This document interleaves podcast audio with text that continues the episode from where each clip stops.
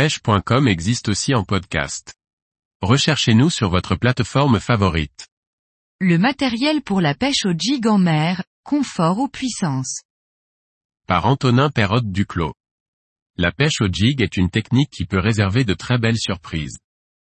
Pour une question de confort, le matériel devra être léger, mais également être assez puissant pour ne pas se retrouver démuni en combat avec un gros poisson. Que vous soyez adepte du spinning ou du casting, une canne adaptée à votre morphologie et à l'embarcation depuis laquelle vous pêchez sera beaucoup moins fatigante à utiliser lors des animations violentes du jigging. L'objectif étant de pêcher le plus longtemps possible. Depuis un bateau, une canne spinning sera très efficace. Pouvoir pêcher debout est un atout très important pour limiter la fatigue dans les bras et le dos lors des animations. Je pêche personnellement depuis un kayak lorsque je pêche au jig, j'utilise donc un ensemble casting me permettant d'animer plus facilement depuis une position assise.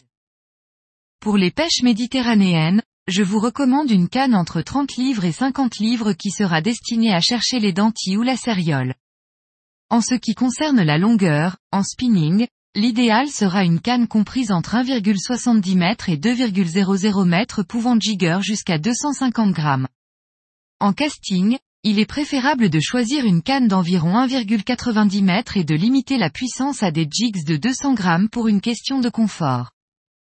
Le moulinet est une partie importante de l'ensemble. La pêche au jig nécessite d'avoir un moulinet avec un faible ratio capable de stocker une grande quantité de tresse. Un ratio important facilitera les animations rapides, mais un faible ratio sera un atout lors des combats. Il est très difficile de mouliner avec un gros ratio lorsqu'il y a beaucoup de tension sur la ligne pendant le combat avec un gros poisson. Si vous décidez d'opter pour un ensemble casting, je vous recommande un moulinet pouvant être garni d'au moins 300 mètres de tresse en 30 livres. Dans le cas où le spinning vous paraît plus adapté, la même quantité de tresse sera nécessaire, mais cette fois, vous pouvez choisir une résistance de 50 livres. Lorsque l'on pêche dans des profondeurs dépassant 50 mètres, la bannière dans la tresse créée par le courant nous empêche d'animer correctement le jig. Pour limiter l'impact de ce problème, vous pouvez augmenter le poids du jig, mais les animations deviendront beaucoup plus fatigantes. La meilleure solution est de diminuer le diamètre de la tresse, il existe de nos jours des tresses en 8 brins très efficaces, mais les prouesses technologiques de ces dernières années permettent désormais d'utiliser de la tresse en 12 brins.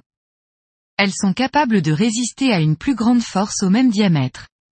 De ce fait, pour une résistance égale, la tresse en 12 brins sera donc plus fine et créera beaucoup moins de bannières dans l'eau. Grâce à cet atout majeur, vous n'aurez plus besoin d'augmenter le poids du jig pour pêcher efficacement.